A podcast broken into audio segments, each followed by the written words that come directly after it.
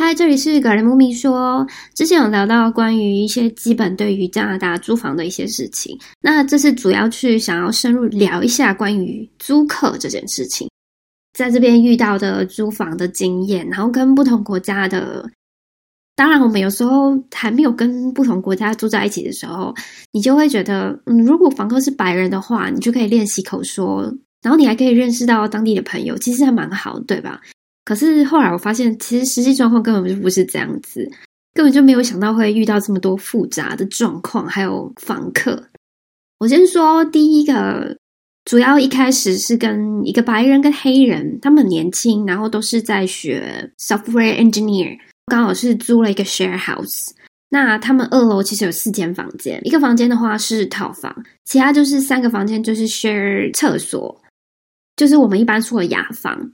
可是我们是选择比较靠窗外，原本想说要比较通风一点，就后来发现其实会有路边蛮多通行车子的那种车声，其实还蛮吵，到了很晚还是有。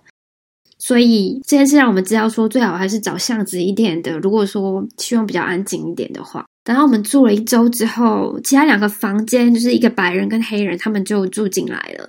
一开始我们就是聊的蛮好，很多练习英文的机会，但像我们没办法跟外国人就是。他们当地讲话这么的流利，有时候他们讲话其实还蛮快的，所以你会很难就跟上。有时候就只能抓 key word，所以如果你可以跟他们聊上几句啊，然后开开玩笑这样，其实就是心里觉得好像已经蛮开心的，这样莫名其妙的开心。这边当地其实他们每次看到你都会说：“Hey，how are you doing？” 上车的时候坐公车，然后司机有些也会问你说：“Hi，how are you？” 就好像是变成是一个 “hello” 的打招呼声，所以我一开始还蛮不习惯的。可是我觉得加拿大已经算是蛮 friendly 的，所以因为之前去 New Zealand 的时候，其实不会遇到这么的友善的人，他们还是比较排华一点。这边对于不同文化差异，其实接受度是比较高的。一开始可能都会试试图说想要去跟他们用英文聊一些话，可是其实真的有时候还蛮难聊上的，因为毕竟喜欢跟兴趣啊什么那些都不一样，你就必须要去想其他的东西去硬聊就对。而且当你起了头之后，就发现后面好像很难再结尾，因为你可能 vocabulary 不太多的时候，你光要提出来讲，就还是有一点障碍。我觉得主要就是单字量不够多。其实久而久之。就是他可能跟你讲说，哦，How are you today？然后你可能会说，哦，I'm fine, pretty great。可是后来也不知道说什么，因为有时候时间拉久了，就觉得好像蛮懒的。我自己啊，真的是生活习惯都不太一样。像他们都会聚在一起，就是男生青少年嘛，都会聊到说，哦，哪个女生漂亮啊，或是班上女生漂亮，或者说他们要什么时候去 party 这件事情，就当然他们也并不会。这么的吝啬去跟你聊天，只要你起了头，他们就会很开心的继续跟你聊。这样，其实跟他们相处下来，觉得他们蛮有趣的。他们也不太会那么在意，他会耐心的等我去讲完，或者是询问我想要表达的意思。靠近客厅，然后靠窗外，就必须要经过客厅，才可以去厨房啊，或是厕所。所以每次，譬如说白人都在客厅共享的地方玩电动的时候，就还是忍不住都要聊着天。可是有时候觉得可能不知道说什么，就是可能打了招呼之后就好像很尴尬，然后又走回去这样。其实我是还蛮不喜欢这种尴尬的啦，因为我不太会跟人家聊。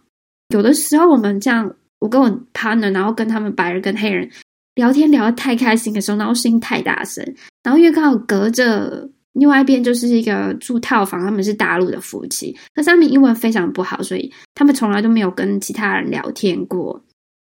有一次他就很生气的，就说：“哎，你们太吵了，已经影响到他们这样。”然后我们就是使使眼神，就是说，就是嗯，回到房间，有人生气了这样。那当然不是每个人都这么喜欢社交的，所以其实，在 share house 这件事就会有这个问题。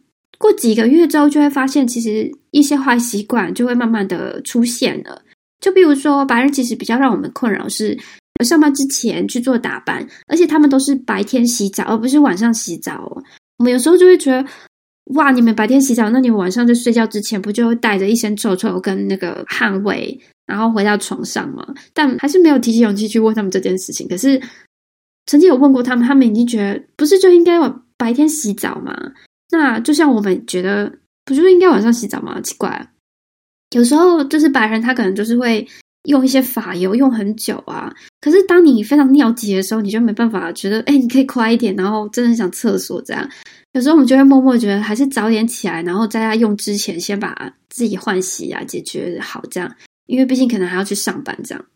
黑人的话，其实没有太多的问题。比较有趣的时候，我会在厕所会看到他的头发就是卷卷的，因为他是短头发，然后就是一圈一圈的在厕所那边。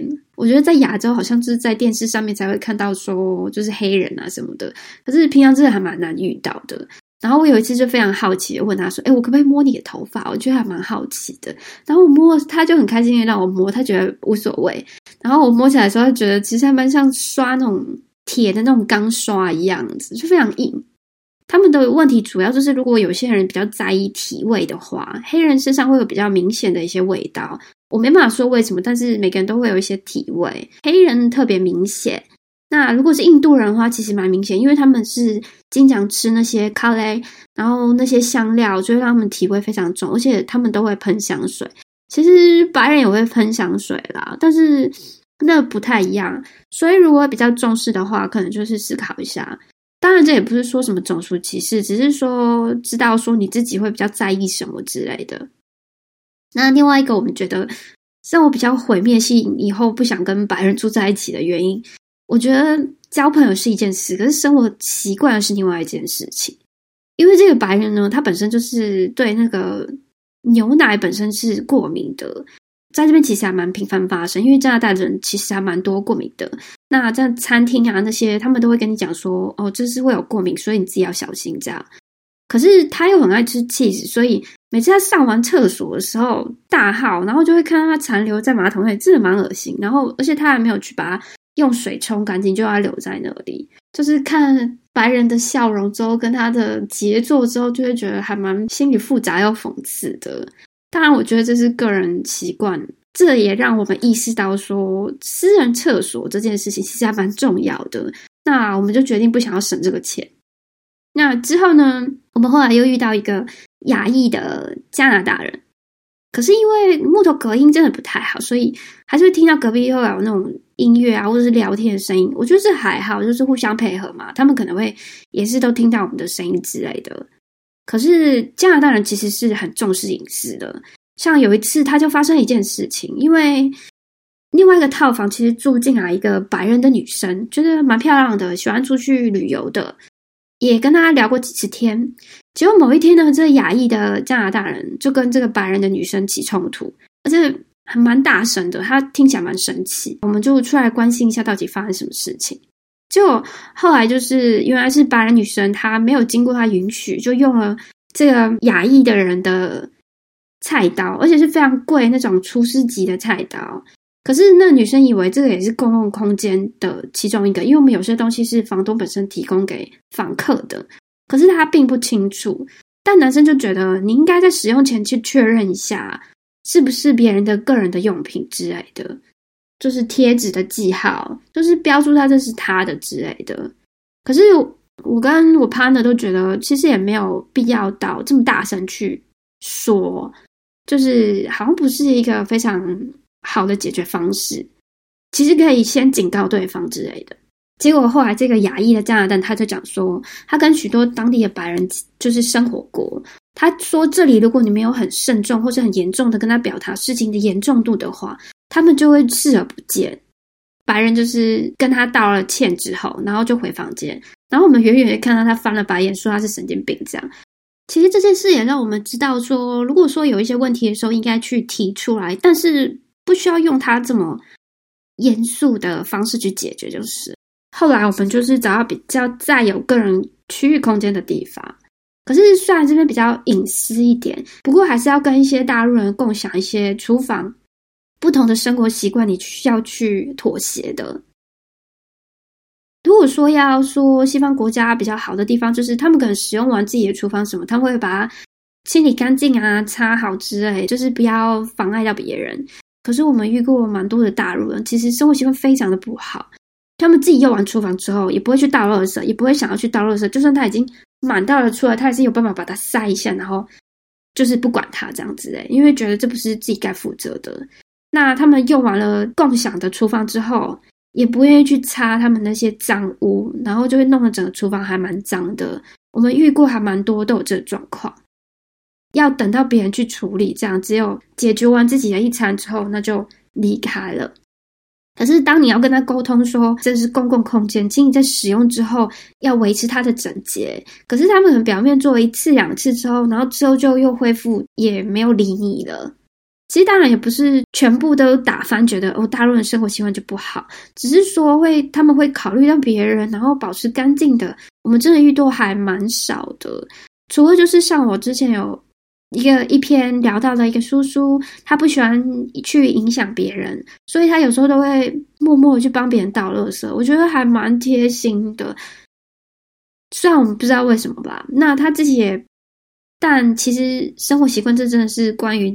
原生家庭的问题啊，我们也有时候也会遇到一些大陆的房客，还怎么讲？他就会去默默的用你的东西，即使你在那边贴了说这是你私人用品，请就是询问或者是自己购买自己的用品，因为毕竟就是，而且尤其是 COVID nineteen 的话，大家会比较避免一点共用这件事情，因为还蛮恶心的。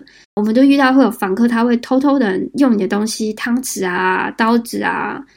或者是半夜偷偷过来拿你的开关器啊，然后其实也没有问你，但是过两天之后东西又回到你这边，你就会觉得嗯非常 shock。当你要找的时候，东西找不到，我觉得还蛮没有理。这会是如果你住在 share house 会比较大的问题。其他的像是有一些比较 teenager 年纪的话，像比如台湾人或者是当地的白人啊，或者是南美的那些，都会有这些状况，就是他们会有一些 party 在。周末的时候，邀请一些朋友到房子里来，那可能会比较大声一点。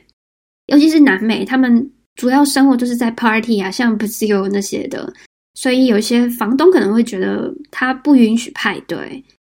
那其实主要都是因为木头隔音实在是太差，所以都会很明显的听到。我们有一次还非常夸张的听到有就是进行房事的声音，这个还蛮尴尬的。然后还有一些时候，就是其他房客会。闻到就是那些在派对，然后有些朋友他们会抽大麻，可是因为木头的，它其实味道其实会传送，所以其实都闻得到。那当然就不得不请房东来处理这件事情，因为一般是在室内是不太能抽的，尤其是有些房东可能禁止。理解到自己的需求这件事要更重要，就是如果你比较喜欢社交的空间的话，选择比较适合你的空间。如果你遇到是遇到白人的房东的话，会比较多有一些文化差异的部分。譬如说，可能有些人是素食主义啊，他可能看到你有肉，可能会有一些状况纠纷吧。不管怎样，你共享一个房子，多少都会遇到一些很多状况。那你要去配合不同文化、不同的人的习惯，尤其是像要重视别人的饮食习惯，因为你好，你有好的习惯，你才可以让大家更和平的住在同一个屋檐下。当然，我觉得如果减少冲突的话，你不要贪小便宜，选择那种就是雅房啊，跟别人削太多的公公用空间，比较多个人空间的话，会比较降低一些纠纷。这大概是我想分享，希望对那些你想要搬搬过来这边，或者是可能真有困扰的人，可以更清楚的知道，可能不同文化状况会遇到一些的问题。那对于之后找到一个很好的环境，会有所帮助。谢谢你收听我 Podcast。如果喜欢文字版，可以到我 blog。感谢你的收听。